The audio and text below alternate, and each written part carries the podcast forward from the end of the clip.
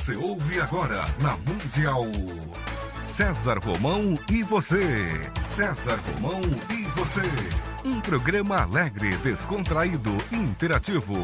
César Romão e você na Mundial.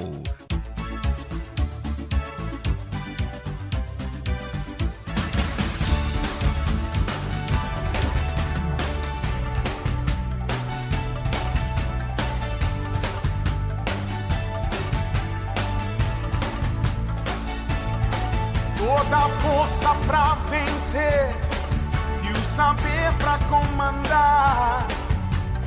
Tudo isso um dia vai chegar. Na jornada que começa, mil perguntas vão surgir. Vai achar suas respostas, vai saber aonde ir. Só você vai encontrar liberdade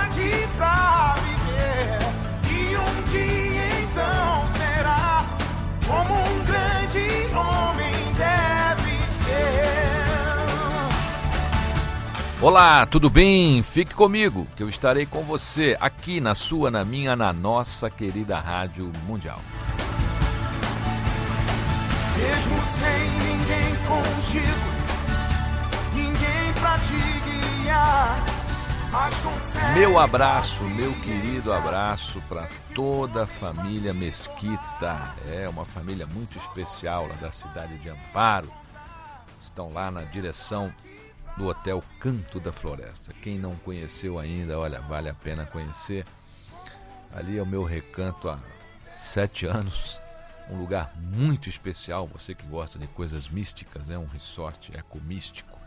Um lugar muito especial. Lá tem cachoeira, tem caminho sagrado, tem pirâmide. É um lugar muito especial. E o Luiz Mesquita tem um livro muito legal que é O Universo. Ele é um grande escritor. Dona Sônia Mesquita, também escritora, conferencista, tem feito palestras aí maravilhosas sobre Saibaba, coisa fantástica, uma palestra maravilhosa. E o Luizinho Mesquita, grande campeão, grande administrador, grande empresário. Um abraço grande a toda a família Mesquita lá do Hotel Canto da Floresta em Amparo. Se você não conhece, vale a pena conhecer. www.hotelcantodafloresta.com.br. Aliás, olha, Luizinho, você é meu convidado para vir contar a sua história de empreendedorismo, falar sobre os livros do seu pai, as palestras da sua mãe. A gente tá aqui, à tua espera. Certo? Sai desse paraíso um dia aí e vem para cá. Eu quero conversar com você hoje sobre brincadeira. O que, que você acha da gente falar sobre brincadeira, né? Porque a nossa, a nossa mente, ela brinca infinitamente, né? Tudo é como um sonho né? dentro de um, de um quarto vazio. Quando a gente medita, por exemplo, a gente deve olhar para a mente e ver que ela está ali fazendo travessuras, né? Como uma criança que está brincando, saltitando pelo puro excesso né, de energia que ela tem. Na verdade, os nossos pensamentos pulam, né? eles ficam pulando, pulando, brincando. Parece que tudo realmente é, é um jogo. E a gente não deve levar isso muito a sério, não. Mesmo se houver algum pensamento ruim, acho que a gente não deve se sentir muito culpado, não. Se houver um grande pensamento, um pensamento muito bom, é aí que a gente deve desejar servir a humanidade e transformar o espaço que a gente ocupa com esse pensamento e procurar trazer para a Terra um pouquinho mais do nosso ideal de paraíso. E evidente, não deixar que o seu ego tomando aí conta do seu coração, da sua mente, e nunca se pensar que você se tornou uma pessoa muito grandiosa. Né? Toda vez que a gente tem dentro do coração que a gente se tornou alguém grandioso, a gente fica cego, a gente fica surdo, a gente não enxerga mais, a gente não escuta mais ninguém. E na realidade, às vezes o que acontece também é que as pessoas, em vez de subirem, né, vão descendo, descendo, descendo, e a vida toma muitas formas, a vida toma muitas faces, e é importante a gente entender essas faces da vida, é importante a gente entender essas formas da vida. Eu recebi hoje também aqui uma, uma cartinha muito legal, tá certo? Muito bacana dos nossos queridos amigos, o, o Márcio a Ana Cláudia e o JP.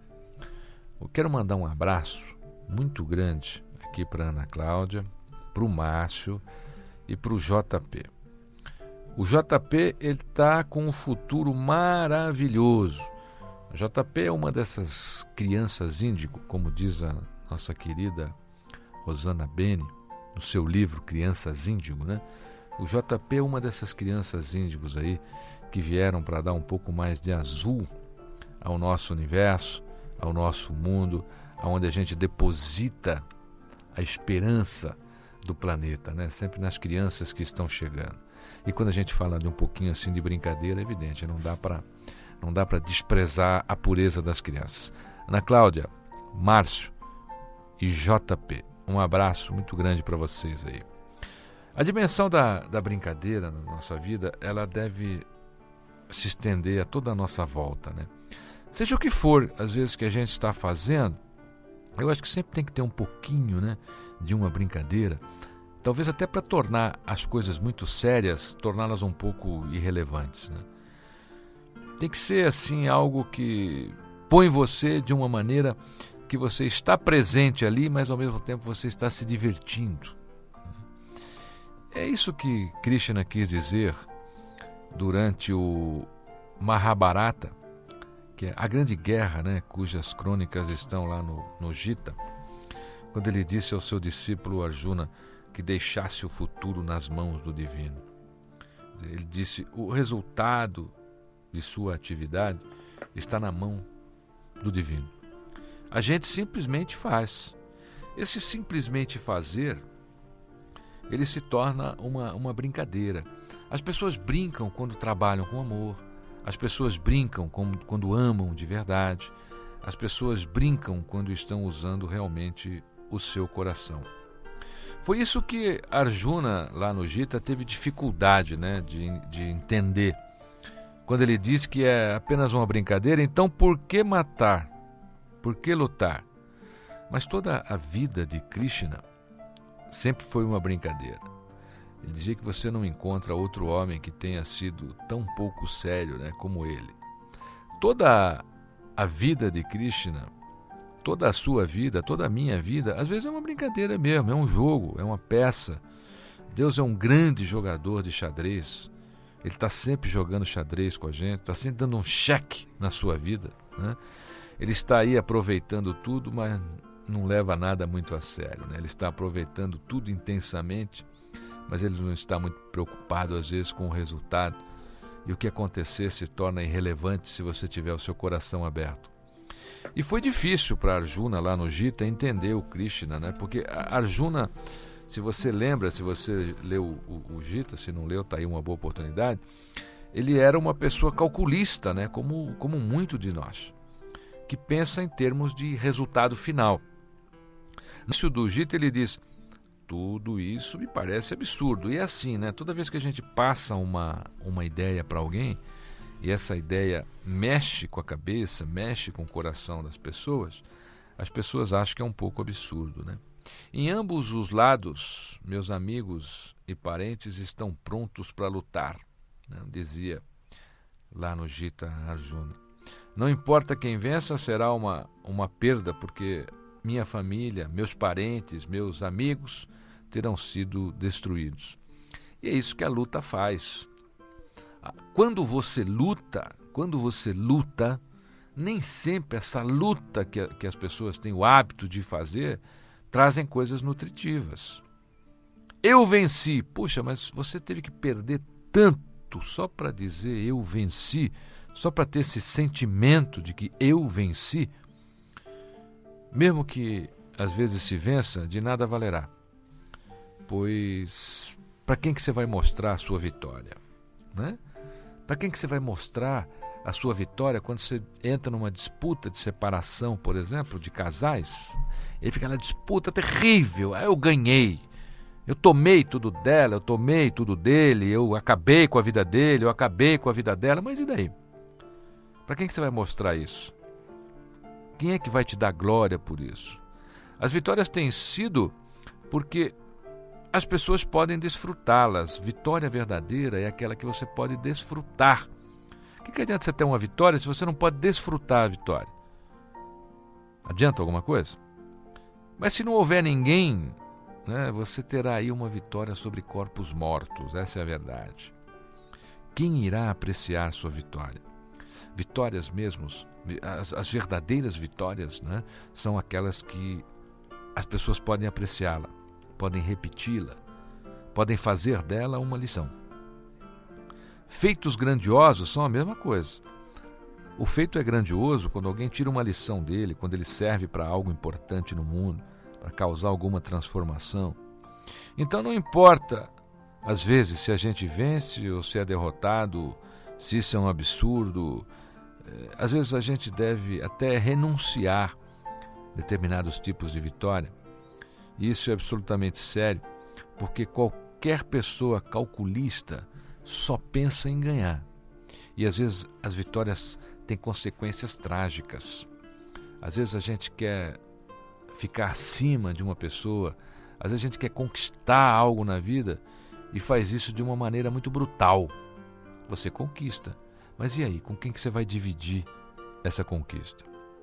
O que ocorre lá no livro Gita é algo muito singular, né? A guerra é a mais séria das coisas lá. Não se pode brincar a respeito dela, porque há várias vidas em jogo. Milhões de vidas estão em jogo e não há como brincar com isso. Ainda assim, lá no, no, no Gita, o Krishna insiste que é preciso a gente ser brincalhão, né? a gente dar uma aliviada na seriedade. Não pense sobre o que irá acontecer na sua vida, lá no final da sua vida. Apenas, apenas esteja aqui, esteja agora, seja apenas aí aquela pessoa guerreira, aquela pessoa que está levando as coisas a sério, mas sempre com uma certa, com, com uma, com uma certa maneira de, de, de brincadeira, né? quer dizer, não se preocupe tanto com o resultado, porque muitas vezes o resultado final realmente está lá, nas mãos do divino. E não se trata nem mesmo de questionar se o resultado está nas mãos do divino ou não. A questão é que não se deve estar em suas mãos. O peso não deve recair inteiramente sobre você, não.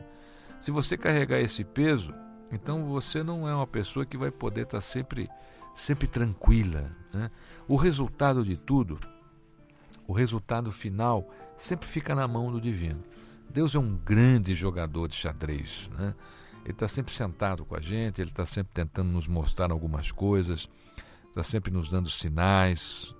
Nós é que não ouvimos esses sinais, não enxergamos esses sinais. E olha, daqui para frente, eu quero que você tenha muito cuidado com o tipo de vitória que você quer na sua vida. Tenha muito cuidado com o tipo de, de conquista que você quer na sua vida. Porque eu, eu vejo, por exemplo, às vezes a gente vai num lugar e vê as pessoas se divertindo quando alguém está se dando mal. Então o cara está lá, está se divertindo, por exemplo. Então você vai, de repente, num, num, num, lugar aí, sei lá, um lugar qualquer, tem lá gente fazendo guerra de bexiga.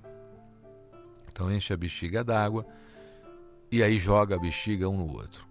O prazer de quem acertou uma bexiga d'água em outra pessoa é algo impressionante. Quer dizer, alguém teve que se dar mal para essa pessoa ter prazer. Muita coisa na vida acontece assim. As pessoas querem prejudicar as outras e só sentem prazer quando a outra se deu mal. É, viu o que aconteceu para ele? Viu o que aconteceu para ela? Olha aí, e aí dá aquela sensação de bem-estar. Mas será que é uma sensação de bem-estar? Eu acredito que não. Quando você sente prazer em ver alguém se dar mal, sabe o que é está faltando para você? Está faltando espiritualidade, está faltando sensibilidade, está faltando até humanismo. Porque essa não é a nossa característica, nós não viemos para isso. A gente não veio para prejudicar alguém e sentir prazer. O prazer é o contrário. A gente tem que sentir prazer quando alguém está se saindo bem.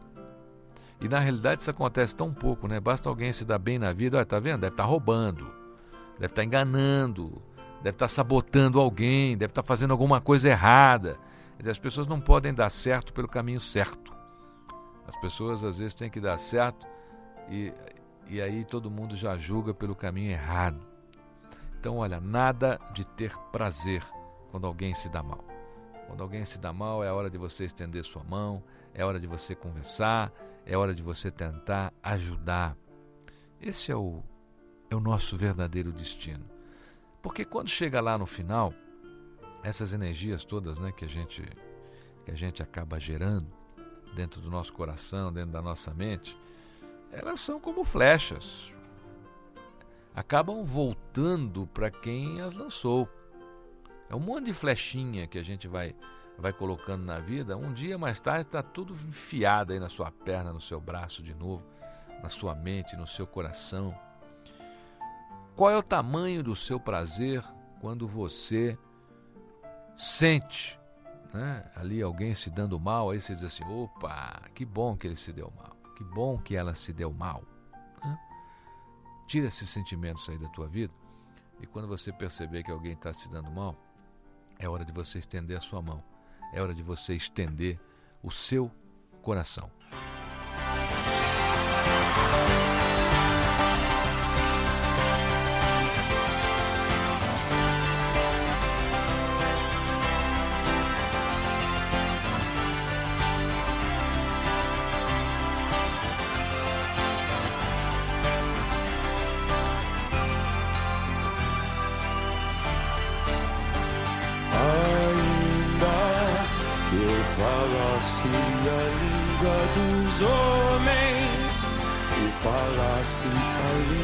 Dos anjos sem amor eu nada seria.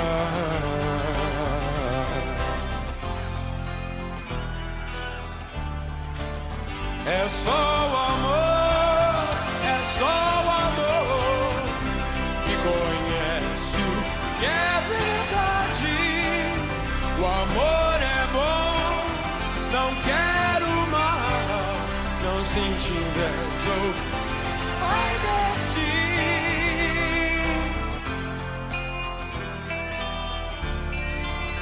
O amor é um fogo que arde sem se ver. É ferida que dói e não se sente. É o contentamento descontente. É dor que desatina sem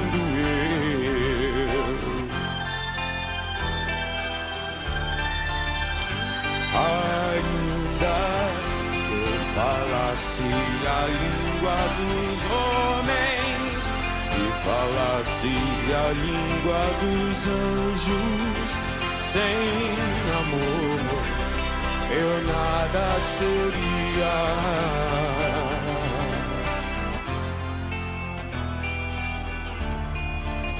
É o não querer mais que bem querer é solitário andar por entre a gente.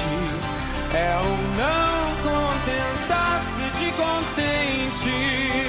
É cuidar que se ganha e se perder. É o estar-se preso por vontade. É servir a quem vence o vencedor. É o ter com quem nos mata. É assim é o mesmo amor. Estou acordado, todos dormem, todos dormem, todos dormem. Agora vejo em parte, mas então veremos face a face.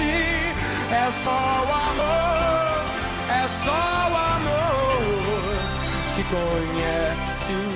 Te deu um arrependimentozinho das coisas erradas que você andou fazendo aí? Deu? Deu um arrependimento? Doeu aí, né? Doeu, né? É, ah, você fica vibrando quando alguém se dá mal. Se você fez algo de errado, vá falar com a pessoa a quem você ofendeu. É, seja humilde. Vai lá, peça o seu perdão. Apenas essa pessoa poderá lhe perdoar, ninguém mais. Esse negócio de você magoar os outros e ficar pedindo perdão para Deus, não é pedir perdão para Deus, não, coisa nenhuma. Deus não te condena. Como é que ele pode te perdoar? A única pessoa que você tem que pedir perdão é para quem você magoou, é para quem você fez a coisa errada. E lembre-se de que esse é o significado da palavra pecado. Pecado significa esquecimento. Ah, Deus vai tirar os meus pecados. Não vai. Não vai. Quem vai tirar o seu pecado é contra quem você pecou, é contra quem você fez as coisas erradas. A partir de agora, não esqueça mais, não volte a cometer o mesmo erro, pois do contrário, seu pedido de desculpa perde o sentido. Vai na igreja, domingo, reza, faz tudo bonitinho, e aí sai da igreja, já xinga o, o manobrista, já xinga o pipoqueiro, já briga com a mulher que parou o carro atrás do seu. Aliás, meninas, por favor, vocês andam extremamente violentas no trânsito. Eu nunca vi um estresse tão grande hoje como o das mulheres no trânsito. Aliás, eu ando conhecendo palavrões que eu nem sabia que existiam. Outro dia me xingaram, uma moça me xingou de tanta coisa, porque eu não sabia nem o que era. Cheguei em casa, chamar meus filhos, reuni uns amigos. Gente, você sabe o que é isso, o que é isso? Que é... Esses palavrões, deve ser palavrão, porque ela falou com tanta raiva, tanto ódio. Né? E só porque o trânsito estava parado e ela achava que eu tinha que voar por cima dos carros. E os sinais, então, que elas fazem agora? Meninas, por favor, vocês são, são peças interessantes do universo, né? são uma criação divina. Vamos melhorar essa, esse comportamento. Para de falar palavrão no trânsito, para de fazer gestos obscenos no trânsito. Eu nunca vi tanta mulher xingar, eu nunca vi tanta mulher fazer tanto gesto obsceno. Nunca vi, nunca vi. Tanto é que a gente toma um susto, né? Porque daqui a pouco ela passa do lado ali. E ó, já tem gente ligando aí dizendo que é isso mesmo, tá vendo? Ó, não sou só eu que estou falando, não. A partir de agora, seja aí uma pessoa mais cuidadosa, esteja alerta, seja consciente. Lembre-se de não repetir aqueles mesmos erros. A gente deve sempre decidir isso dentro da gente. Então, a gente estará de fato se arrependendo. A gente estará de fato cometendo um ato de esquecimento, quer dizer, tirando o pecado, né? O arrependimento ele pode se tornar um fenômeno muito, muito profundo se você compreender a sua responsabilidade. Nesse caso, às vezes, mesmo uma coisa pequena, né, pode se tornar um arrependimento, não apenas verbal, não apenas ali superficialmente, se ela, mas, mas se ela entrar no fundo do teu coração, né? Se você se arrepender a partir dessas suas raízes aí, se todo o seu ser se agitar e tremer, né, e gritar e sair lágrima, não apenas dos seus olhos, mas de cada célula do seu corpo, então você pode ter certeza que o arrependimento vai tornar a sua transfiguração humana uma realidade. Eu vejo muita gente dizer, às vezes chega para mim, Romão, reza para mim. Barbaridade, a pessoa não consegue nem rezar para ela, quer que os outros rezem para ela. A nossa força vem de nós. A nossa energia vem de nós. Se você fica sem energia, ninguém às vezes pode te dar aquilo que você deveria criar. Essa coisa de você se arrepender e ficar lá depois pedindo perdão para Deus, olha, por favor, não faça mais isso não.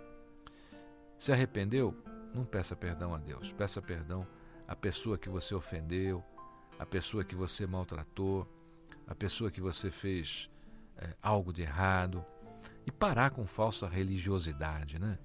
A pessoa é religiosa, mas fica aí sabotando a vida dos outros todo dia, fazendo coisa errada para os outros todo dia. Ah, eu sou religioso, eu sou uma pessoa religiosa. Eu sou temente a Deus, mas não sou temente aos homens, né? Eu, só, eu, eu, eu temo a Deus, mas aos homens não. Aos homens eu maltrato, eu, eu trato mal, eu faço coisas erradas. Olha, a gente falou hoje sobre muitas coisas eu espero que alguma delas possa ter tocado a sua mente, possa ter tocado o seu coração. Quero deixar um abraço muito grande aqui para minha querida amiga Eliane Araújo, lá da Consciência Cósmica, que tem muito carinho lá com os livros do César Romão. Os livros do César Romão estão em todas as livrarias do Brasil, em toda a rede Siciliano, rede Saraiva. O meu site está lá à tua disposição, a gente pode continuar essa conversa por lá, tá bom? É www.cesarromão.com.br br Ana Cláudia, Márcio, JP, essa criança índigo maravilhosa, mais uma vez, obrigado por estarem neste programa. Fico agradecido aí pela, pelo carinho das mensagens que vocês sempre enviam para o programa César Romão. Fique comigo, que eu estarei com você aqui na sua, na minha, na nossa querida Rádio Mundial.